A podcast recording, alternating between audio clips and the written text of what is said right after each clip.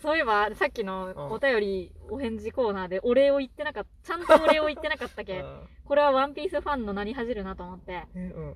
あの、やっぱりちゃんとワンピースファンとしては、あの、挨拶はきちんと、あの、あ、悪いな、とか、サンキューな、とかじゃなくて、そうじゃね。ありがとうございましたと。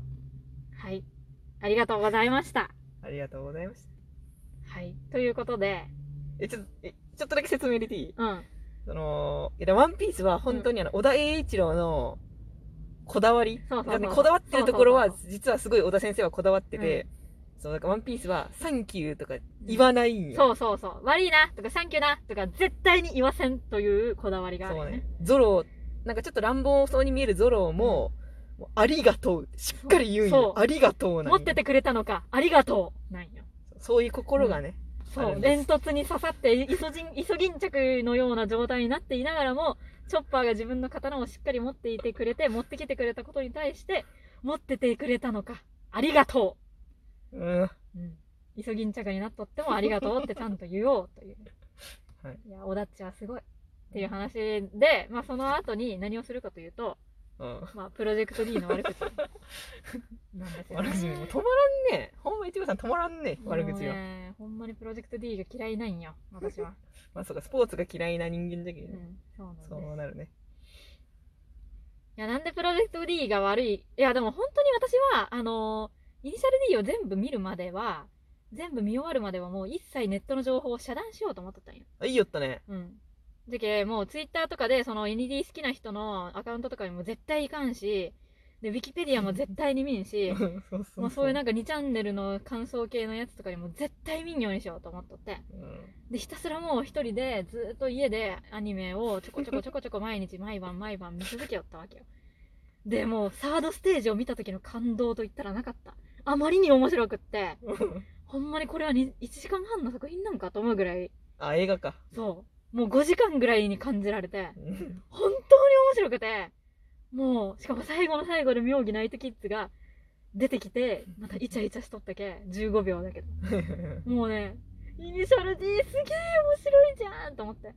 もう、いろは坂でね、ジャンプしながらね、戦いよった小柏海君などを思い出すとね、本当に楽しい気持ちになるんだけど、時 フォースステージ楽しみだな 楽しみだなーって思って見始めたらね、なんじゃこれ。その時の私の気持ちを想像できますか？本あーすごい楽しみにしとったよね。当。いや、すっごい楽しみにしとった。だってもう、ファーストステージはもう文句なく間違いなく神作品なんや。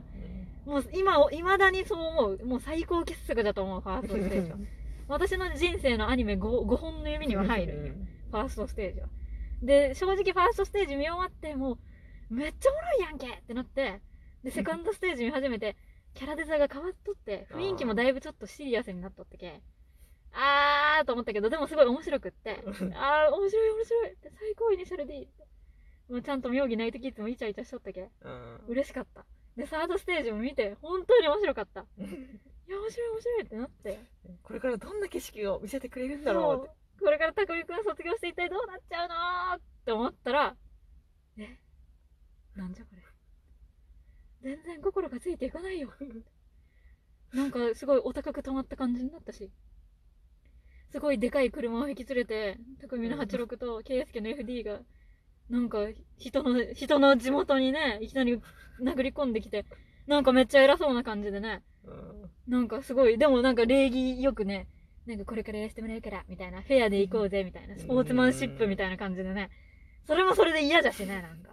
もうちょっとなんか、おらおらてめえらなんか蹴散らしてやるよ、ぐらいの、でよかったよ、もう、それぐらいで。だってプロジェクト D は憎まれ役にならないといけないから、まあそうだ、ね。他の奴らを奮起させないといけないし、でもなんかあんなんただの匠と圭介がなんか二人で育ってるだけのやつ。うん。そんなん、凌介のひいきじゃん。なんかもっと他のやつも育てろや、と思って。なんか、選抜チームとか言って、な、何あの最後の、セカンドステージの一番最後のなんか、選考イベントみたいななんか。なんで妙義ナイトキッズは、高橋良介の目の前で二人で走っとったわけ。あれ何の意味があったん？ほんとだね、もう兄の目にはもう全然、もうほんまになんか殺したろうか、マジで腹立つ。なんでナイトキッズを育てんのんや、お前は。っていう気持ちになって、ねでもなんかほんまにお高く止まっとって、もう全然心がついていかんかったんよ。もう本当に虚無になってしまって、プロジェクト D を見た時に。で、私はでも、絶望したいんよ。なんか、なんやかんや前知識で、イニシャル D は高橋兄弟がすごくいいっていう人が多いっていうのを聞いてたから、世の中の人間はこんなものを面白いと思っとるのかと思って、もう、もう世界が信じられんってなった。もうこんなプロジェクト D みたいななんか、嫌な感じのね、あんなに、あんなに好きだった藤原匠の86もなんか嫌な感じのね、なんかお高く止まったほんとなんかこう鼻につく感じのね、なんなんこいつみたいな。まあねで、あの、ケイスケの FD もなんか、なんなんこいつみたいな感じになってね。やっぱ思ったけど、うんもう、えプロジェクト D がさ、うん他の地域の奴らをうん任しに行くぜっていうんでやった時、やっぱ現地の奴らとの関係性もさ、薄いよね。うん、そうなんよ。なんか全、だから匠にとってもさ、今までだったら匠がなんかそんな走りたくないだったから、走りたくないけど走るとか、うん。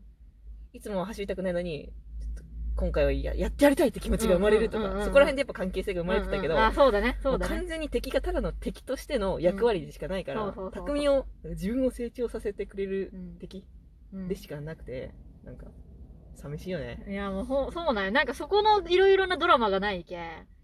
まあ、ただの、なんか、まあ、頑張っとる人たちよ。だけど普通にちゃんと頑張っとる人たち対普通にちゃんと頑張っとる人たちの話だけ。だけどいきなりなんか現れて、なんか、ガムテープデスマッチって俺たちはやんでるんだ。とか言いながら、右手でステアリングホイールをガムテープで固定して走り始めるようなバカは出てこんのんよ。そんな頭のいかれたバカが出てこない漫画は面白くねえんだよっていう。もっとやべえもうやつを見せろ私にと。もっとやべえ行動バトルしやがれこの野郎と思って。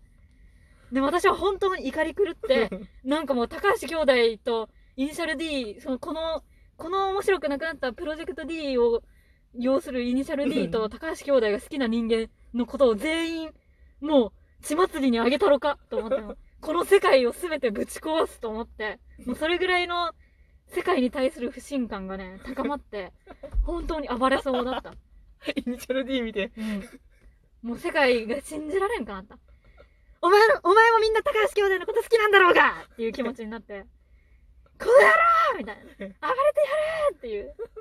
イニシャル D 見て、うんそんな気持ちになる人そうなんよがいるんだ、ね。ほんまに。だけど、イニシャル D の高橋兄弟とか、プロジェクト D 好きな人間全員集めて、もう期間中でババババババーってやりたいぐらい、本当に腹が立ったんよ。でも、この世界で私だけかみたいな。なんなんだこの世界はっていう。地獄じゃねえかこの野郎みたいな。地獄に落人間どもって思ったんよ。ほんまに。でも、マジで、そのプロジェクト D、なんなんってずっと思いながら、一応中盤ぐらいまで見たんよ、放送して。もうこ、そこから心が折れた。もう完全に心が折れて見れんくなって、うんでもこれから先一生妙義ナイトキッズも出てこんなっていうのに、もう気づいてしまったけん。あとはもうファイナルステージぶっ飛んで、妙義ナイトキッズが出るところだけ見て終わった。あとはもうウィキペディアで全部そのうんストーリーをね。もう諦め。あーなんかゴッドハンドっていう人が出てくるんだ。うんえー、なんか86と最終的にまた戦うんだ、へー、みたいな。もうそそういうのを全部見て、はい、終わり。うんなった。いや、そうかね。確かになんか、すごい期待しとったのにそれを裏切られたっていう流れがあるんだと理解したら、うんそら、そう、そうなるわう。ん、いや、そうなるよ。本当。で、もう、で、本当に世界に私一人だけだと思ったけんね。うん世界中が敵だと思ったけん。世界中がみんなプロジェクト D のこと好きだし、高橋兄弟のこと大好きだと思っとったけ。本当に孤独だったけど、でも2チャンネルを見たら、プロ D の本当の評価が分かって、すごい、うんいや、やっぱりみんなプロジェクト D クソだって言っとるわ。ちゃんと。でも、もうないもん。うん。で、しかもね、その決定的だったのが、私はあの、イニシャル D の DVD をまた、まあ、配信サービスでも見てたんだけあど、DVD も全部、うんなんか借りてみたりとかもしてて、うん。まあそのイニシャル D バトルステージっていうのがあるんだけど、うん。その、最初のファーストステージのチープな CG で作られとった、その、あの、バトルを、なんか最新の技術でまた CD、CG を刷新して新しく作り直すっていう企画の DVD があって、で、まあそのバトルステージを見よって。で、そしたらなんか座談会みたいなのをやっとって、で、アニメのそのファーストステージからサードステージぐらいまでかな。サードかフォースぐらいまで、どこまでか忘れたけど、その、エグゼクティブプロデューサー、総合プロデューサーをしとった、宇佐美さんっていう、うん。偉いおじちゃんと、あと土土屋圭一と、ドリキンと、あとなんか、それ以外にもドリフト上手い人らうん。が集まって座談会しとって、で、なんか、その宇佐美プロデューサーがね、まあ今、フォースステージ作ろうと思ってるけど、うんなんかやっぱちょっと難しくてってことを言うんよ。赤裸々に。はいはい。やっぱドラマがないとね、みたいな。あドラマがないと。やっぱりあの、走り屋さんにはいいかもしれないですけど、走りばっかり、バトルばっかりってなるとね、やっぱドラマがないとね、話が作れないんで結構難しいんですよ、みたいなことを言っとって。ーそら、やっぱそうね。じゃけ、エグゼクティブプロデューサーもね、プロジェクト D は面白くないって言ってるので、面白くないんですよ。結論。そう。だから、お前らいいか。高橋兄弟好きなやつ、プロジェクト D 好きなやつ、言っとくけど、エグゼクティブプロデューサーもつまんねえって言ってるから。そこんとこ分かっとけよ。という気持ちお前らの方がおかしいからっていううん気持ちになった。回復した。でもそこまで言われたらなんかもう、うん高橋兄弟好きな人がかわいそうになってきた。いや、でもいいじゃん。だって人気なんだけど。マンホール出るんよ ?2020 年に。もういいじゃん、それね。だけどもうそういう王者だから。もう。ね高橋兄弟は王者だし、もうえそうそうだけどねスーパースター。自分の自覚が高橋兄弟だと思ったらさ、うんもうクソつまらん、クソつまらんもの愛さにはいけんっていうジレンマ5を背負いとうないいや、だっていいじゃん、スーパースターなんだから。嫌よ そんなの嫌よ。スーパースターなんだからいいじゃないですか、それぐらい。も原作愛したい。ういや、もう絶対。いや、でも、あの、まあ、あなたたちは面白いと思うかもしれないけど、私はつまらんと思っているので、